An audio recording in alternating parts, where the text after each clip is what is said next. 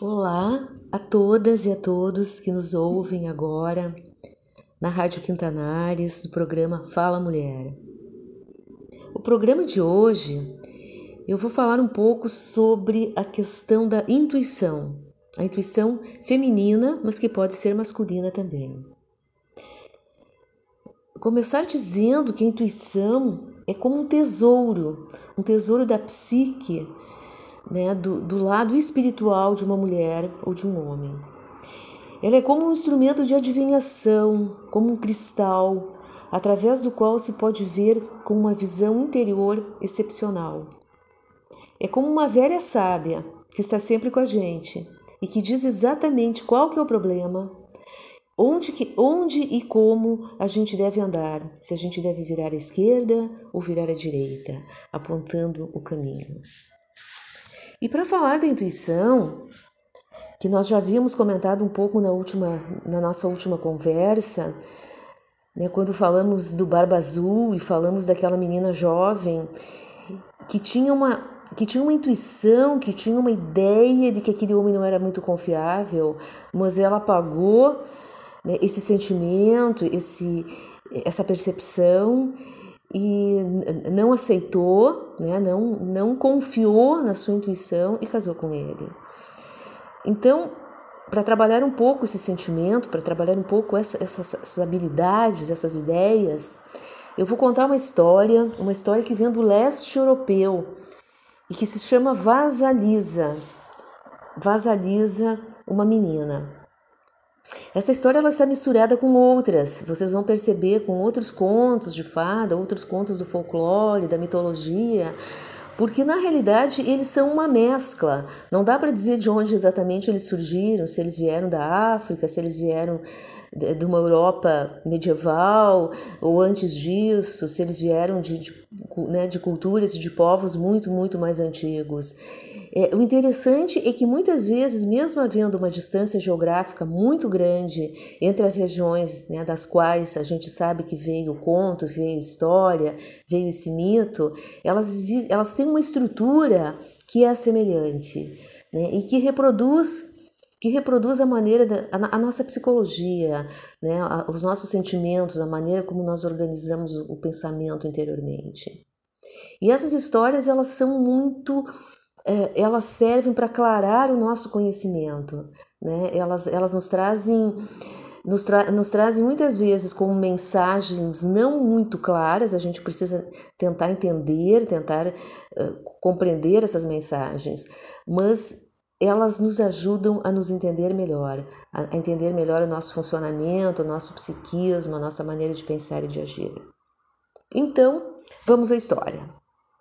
Vasalisa uma menina, aproximadamente uns 10 anos, cuja mãe está morrendo. A mãe está morrendo e, e quer falar com ela. Né? Ela faz uma despedida e diz a ela que sim, que ela está saindo desse mundo, mas que ela quer de, de, deixar para ela um presente. E o presente é uma pequena boneca que reproduz, que é muito parecida com a boneca com a Vasilica, com a própria menina. E ela diz que ela cuide dessa boneca, cuide, alimente, esteja sempre com ela, que ela vai ajudar a vencer os dilemas, a ajudar nos problemas da vida de Vasilica. E assim a mãe morre. A mãe morre e a menina fica muito triste. Ela vive com seu pai, que mais tarde casa novamente. Ele casa e a madraça tem duas filhas né, que é uma é um evento, é uma situação parecida com a, a história da Cinderela, se a gente pode lembrar, né? A gata borralheira. A madrasta e as filhas tratam muito bem a menina inicialmente, mas pouco a pouco elas começam a delegar muitas tarefas para Vasalisa. Ela tem que ir no mato buscar lenha, cozinhar, limpar a casa, lavar roupa, ou seja, ela passa todo o tempo trabalhando para a madrasta e para as filhas que não fazem nada. E elas também ridicularizam a menina, tratam ela com crueldade, muitas vezes. A Vasilica, ela é muito doce, ela é muito gentil e ela sempre busca é, diminuir né, a importância daquelas crueldades, né, né, das malcriações, e ela trata muito bem as irmãs adotivas, assim como madrasta. E há um dia que ela chega em casa, ela tinha saído para buscar lenha e o fogo está apagado. E ela pergunta à madraça como é que nós vamos cozinhar que o fogo está apagado. E a madraça diz: você tem que ir até, um, até a floresta, na casa da Baba Yaga, buscar o fogo. Quem que é a Baba Yaga? Nas culturas do leste europeu, da Hungria, desses países, a Baba Yaga é uma bruxa, é uma, uma, uma mulher velha cruel, perigosa, né? as pessoas têm muito medo dela que mora na floresta. A gente sabe, como nós já falamos nos episódios anteriores, que, que, que muitas dessas mulheres eram mulheres benéficas, eram mulheres que exerciam poderes de cura, eram benzedeiras, eram parteiras, trabalhavam com ervas, mas que, que foram muito. Né, as pessoas temiam né, o mundo masculino, patriarcal, tinha muito medo dessas mulheres e elas foram eliminadas. Houve uma grande caça e mortandade dessas mulheres na Idade Média. Né? E isso também foi uma maneira de controlar, de se apoderar dos poderes de cura dessas mulheres. Então, a madrasta manda a menina atravessar a floresta e buscar o fogo na casa de Baba Yaga. E Vasalisa vai, com muito medo, morrendo de medo. Ela vai e ela leva a boneca no bolso. Leva a boneca no bolso e ela pede interiormente, ela pede ajuda à boneca, ajuda a mãe. E a boneca parece que funciona como uma lanterna, vai abrindo o caminho, vai mostrando a estrada, vai como que acenando onde ela deve ir e onde ela deve não deve não deve entrar, porque caminhos que ela deve que ela deve né, prosseguir. Ela caminha muito tempo. E, e, e nessa caminhada, a noite passa para o dia. Né? Passa um cavaleiro vestido de branco num cavalo branco e amanhece o dia. E ela segue caminhando um pouco mais tarde, passa um, um cavaleiro vestido de vermelho num cavalo avermelhado e o sol abre o sol, o sol do meio-dia. E ao entardecer passa um cavaleiro vestido de preto num cavalo negro. E se faz a noite. Feita a noite, ela vem em seguida uma casa, uma casa muito estranha, rodeada por, por pequenas caveiras iluminadas. As, as caveiras, essa luz que, que as caveiras emitiam, mostravam o caminho para essa casa. E ela pensou: só pode ser a casa de Baba Yaga. Ela bate palma, chama e entra, e lá está Baba Yaga, aterrorizante, e pergunta: o que, que você quer? O que, que você está fazendo aqui? E ela diz: Ah, eu vim buscar o fogo. E por que, que você veio buscar o fogo? Eu preciso, nós precisamos do fogo para cozinhar. E a Baba Yaga responde: Resposta certa. Resposta certa. Eu vou te dar o fogo, mas antes você vai ter que fazer algumas tarefas. Vá dormir e amanhã eu te digo o que é a tarefa. E na manhã seguinte, Baba Yaga diz para ela que ela vai ter que limpar a casa limpar muito bem a casa, ajeitar, organizar a casa, lavar a roupa, sua roupa, fazer o fogo, cozinhar para ela. E ela pensa: como que eu vou fazer tanta coisa? Mas a bonequinha imediatamente começa a trabalhar com ela. E assim elas lavam a roupa toda, limpam a casa, varrem a casa, organizam, fazem o fogo, acendem o fogo e cozinham. Cozinham. Baba Yaga havia saído, quando ela volta, ela diz: Muito bem, você fez tudo. E ela come e diz: A sua comida tá boa também. E vá dormir, vá dormir, que amanhã eu tenho outra tarefa para você. E o que, que era a segunda tarefa? A segunda tarefa que Baba Yaga designa para Vasalisa ela precisa separar de um grande monte de esterco, de fezes, de animais que, que há no pátio, uh, milhares de sementes de grãos comestíveis que estavam misturados com o estrume, com as fezes.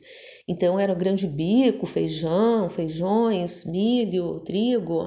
E ela pensou: meu Deus, como é que eu vou fazer isso? É impossível. Mas imediatamente a boneca começa a trabalhar com ela. E assim, no fim do dia, elas têm separado num monte uma grande quantidade de estrume e no outro lado uma grande quantidade de, de grãos. É, então, estava feita a tarefa. Interessante que em outros contos né, similares do mundo grego, né, numa história que eu, que eu contarei para vocês oportunamente, se vocês quiserem, que é de Eros e Psique, é uma história muito linda. Há, há também algumas tarefas né, também são colocadas algumas tarefas similares, e uma delas é, é exatamente isso: é separar né, de um grande monte de terra, no caso no mito grego, os grãos comestíveis. E quem ajuda a psique, que no caso é a heroína da história, são as formigas. E é muito interessante eh, as formigas, porque as, as formigas elas são, são insetos muito humildes e que funcionam como uma coletividade, como uma grande família. Né? A gente não conhece os sinais, né? A, a, linguagem das formigas, mas a gente olhando o formigueiro observa como elas trabalham de forma harmônica né? e, e coletiva. E, e, e, humilde, e humilde, isso é no outro conto. Então, apenas para fazendo uma, um parênteses. Né? Então, no fim do dia, no fim do dia, eh, a boneca e Vasalisa conseguem realmente realizar a tarefa né, de separar do estrume das fezes os grãos, os grãos comestíveis. A Baba Yaga parabeniza por ter feito isso e diz: Agora eu vou te dar o fogo. Eu vou te dar o fogo. E ela dá algo semelhante a uma tocha para ela. E ela diz assim: a gente não deve fazer muitas perguntas, mas eu te dou o direito de perguntar se você quer saber mais alguma coisa. E a Vasalisa diz assim: sim, eu gostaria de saber quem são os cavaleiros? O, o, o cavaleiro vestido de branco, de vermelho e de negro. E a Baba Yaga responde: o cavaleiro branco é o cavaleiro da aurora, que abre o dia, o cavaleiro vermelho é o, é o cavaleiro da, da metade do dia, do meio-dia, e o cavaleiro negro é o cavaleiro da noite. Mais alguma coisa? E, e Vasalisa, lembrando da, das próprias palavras da, da Baba Yaga, que não se deve perguntar demais, diz não, não, estou satisfeita, muito obrigada, e sai. E ela sai pela floresta, agora a floresta iluminada, porque ela leva o fogo, o fogo do conhecimento, então ela já não tem mais medo e volta para casa.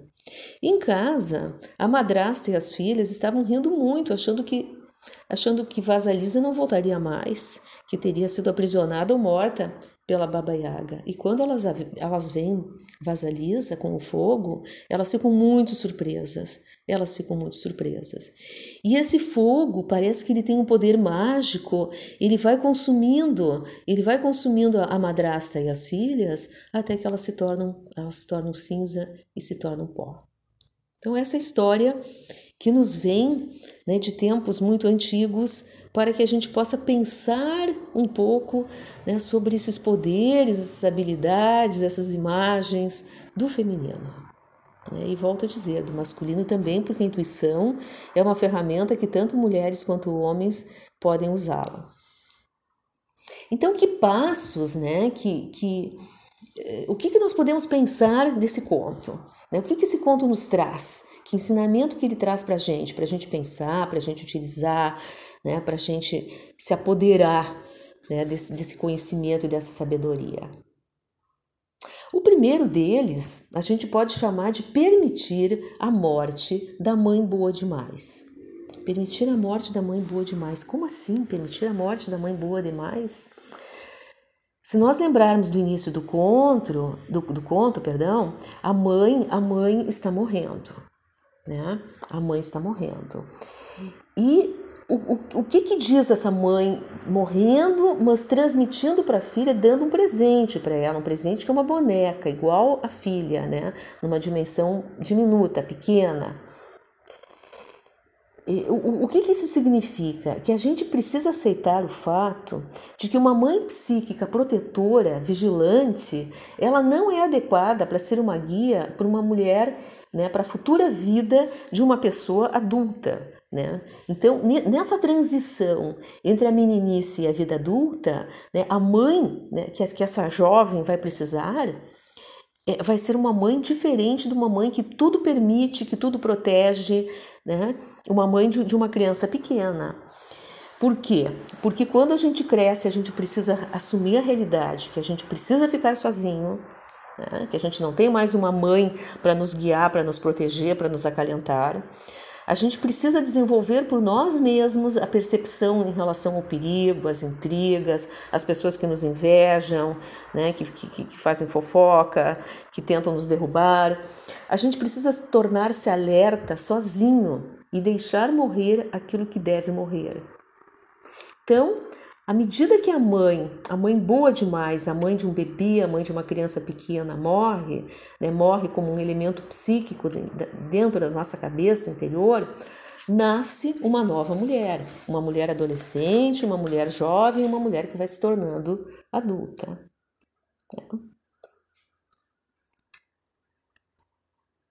Então essa mãe, né, essa, essa mãe que, que, bondosa, essa mãe da, da, da, criança, ela, ela precisa ir sumindo das nossas vidas, na medida que a gente vai crescendo e vai descobrindo como que a gente vai cuidar de nós mesmas, né? Isso po pode ter algum tipo de algum tipo de ruído, algum tipo de interrupção nesse processo, quando essa mãe não conseguiu cuidar adequadamente da, da, da criança pequena, por uma doença, por uma morte. Então, quando a, a criança ainda é muito pequenininha ou é um bebê. Né? Então, então, nesse sentido, né, essa mãe não conseguiu passar os elementos que vão permitir que a menina depois deixe morrer né, essa, essa mãe, que significa um espírito de proteção, para ir adiante na vida. Né?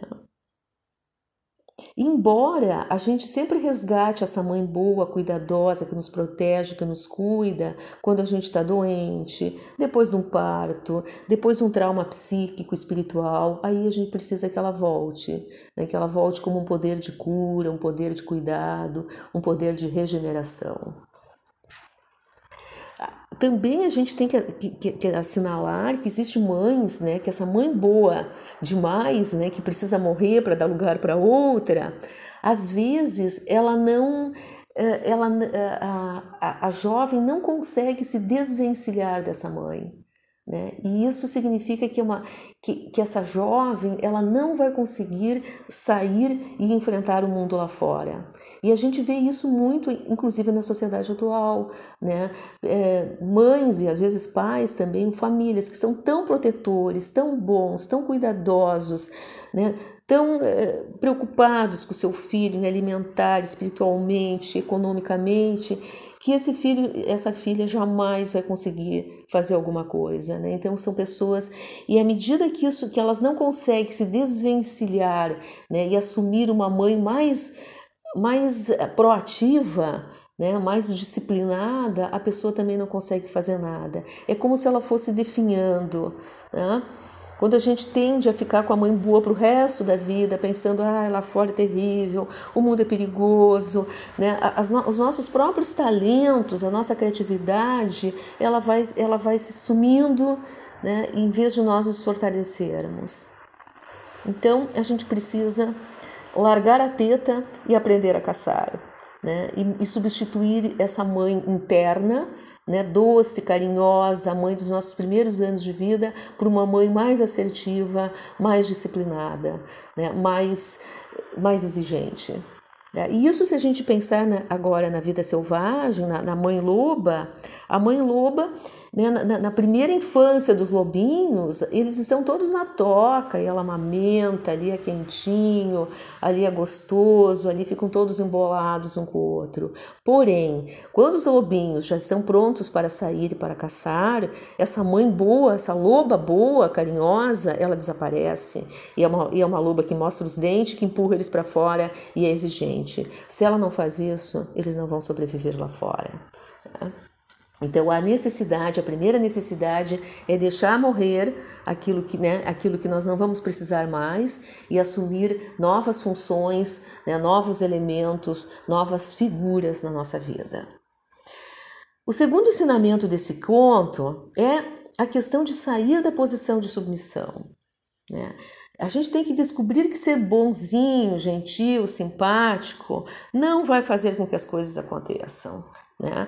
Mesmo a, vasilica, a, vasalisa, trabalhando o tempo todo, sendo gentil, puxando o saco, como a gente diz, né? das irmãs da, da madrasta, elas queriam cada vez que ela fizesse mais coisa, elas queriam cada vez explorar mais a, a vasalisa e não davam nenhuma, nenhuma colher para ela. Né? A gente tem que a gente também precisa criar né, um relacionamento interno né, de aceitar os nossos próprios lados, o nosso próprio lado, que pode ser invejoso, ciumento e explorador. Né?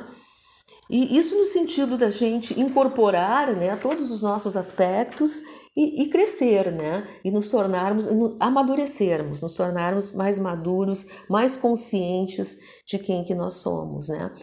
Então, nesse sentido, a madrasta e as filhas invejosas, exploradoras, elas representam aspectos negativos, né? É, que, que, pode acontecer dentro né, da, da, na personalidade, dentro do psiquismo de qualquer pessoa. Assim como o, o oposto disso, que é essa tendência né, de se submeter ao desejo do outro.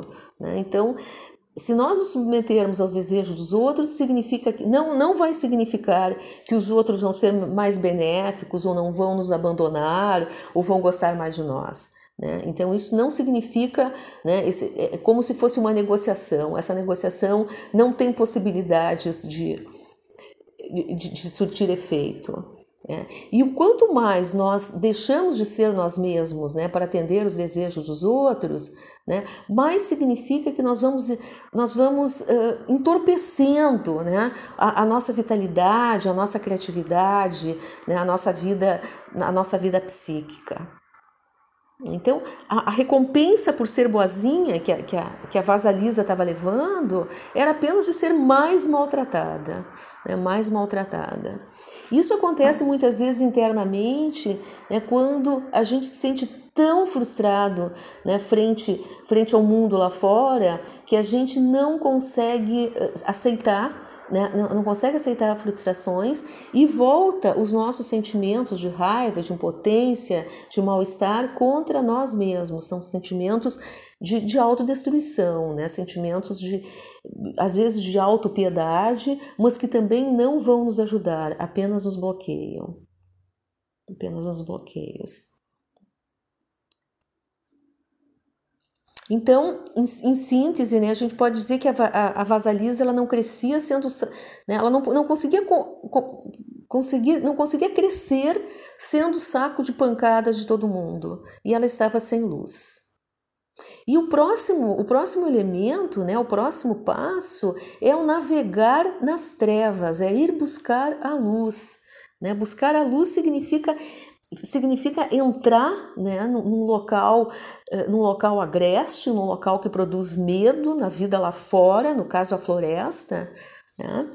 e mas nessa caminhada, então, vencer o medo de entrar nesse local, nessa caminhada, o que vai nos ajudar vai ser a confiança né, no poder intuitivo, na nossa intuição, né, na nossa capacidade de, interior de discernir, de aprender o caminho né, e de nos mover nesse local desconhecido, nesse lugar agreste, nesse local perigoso, de ter a pequena luz da nossa intuição, ou grande, né, para nos ajudar a encontrar o caminho.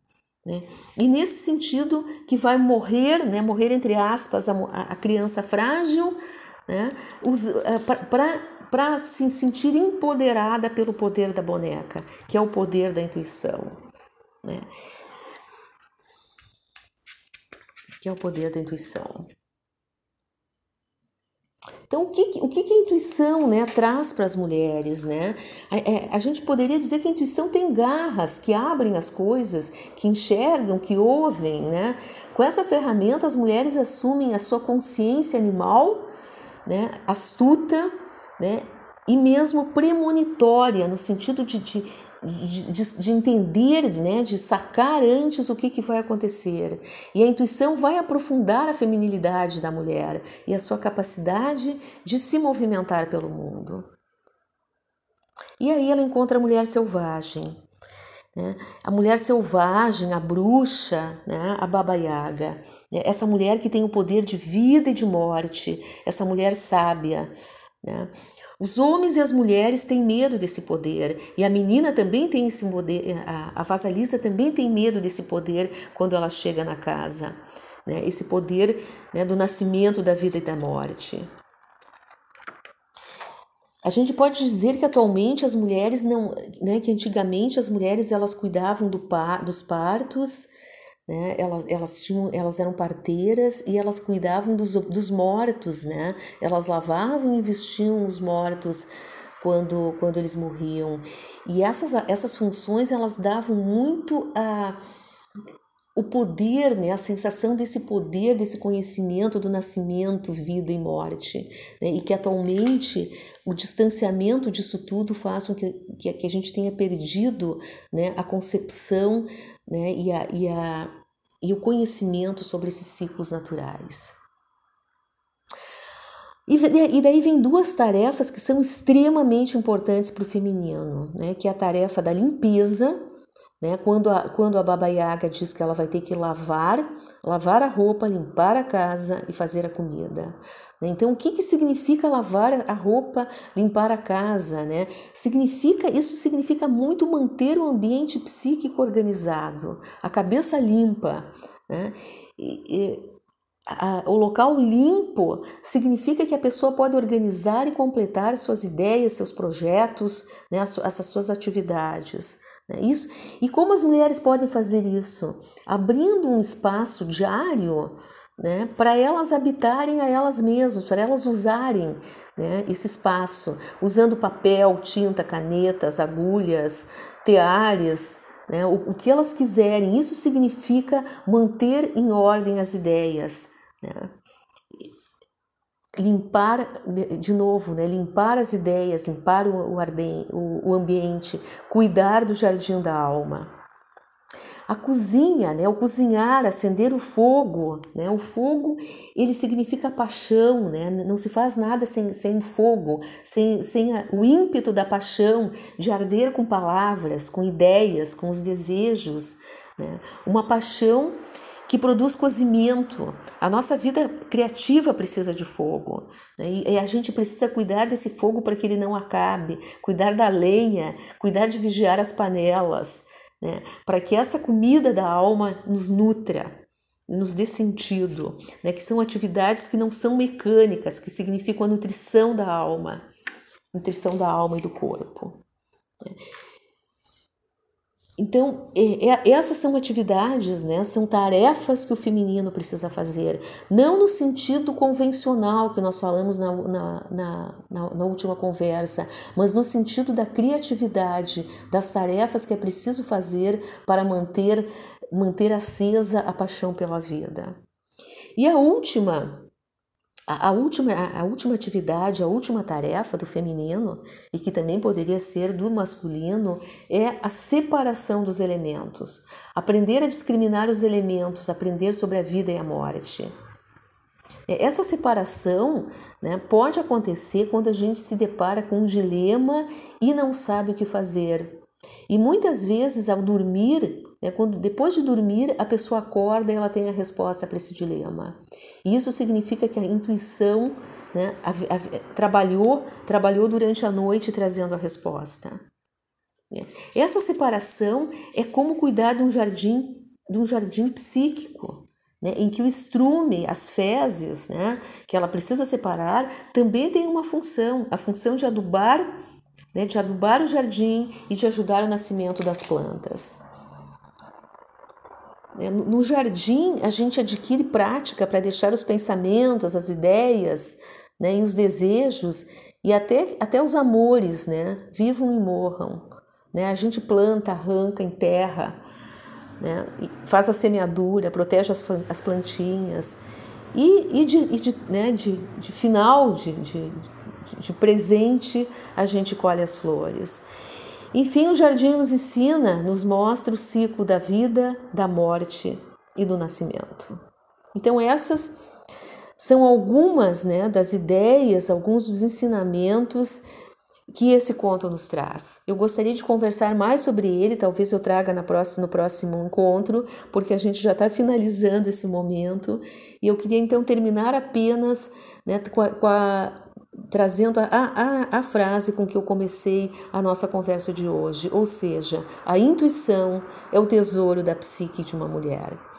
Então, desejo boa noite, bom dia, boa tarde né, a todos e todas vocês e até a próxima.